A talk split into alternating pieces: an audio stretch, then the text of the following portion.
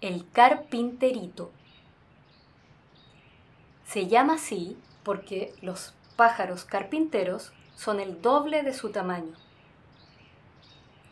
Vive en árboles en campos abiertos, huertos y bosques del sur de Chile.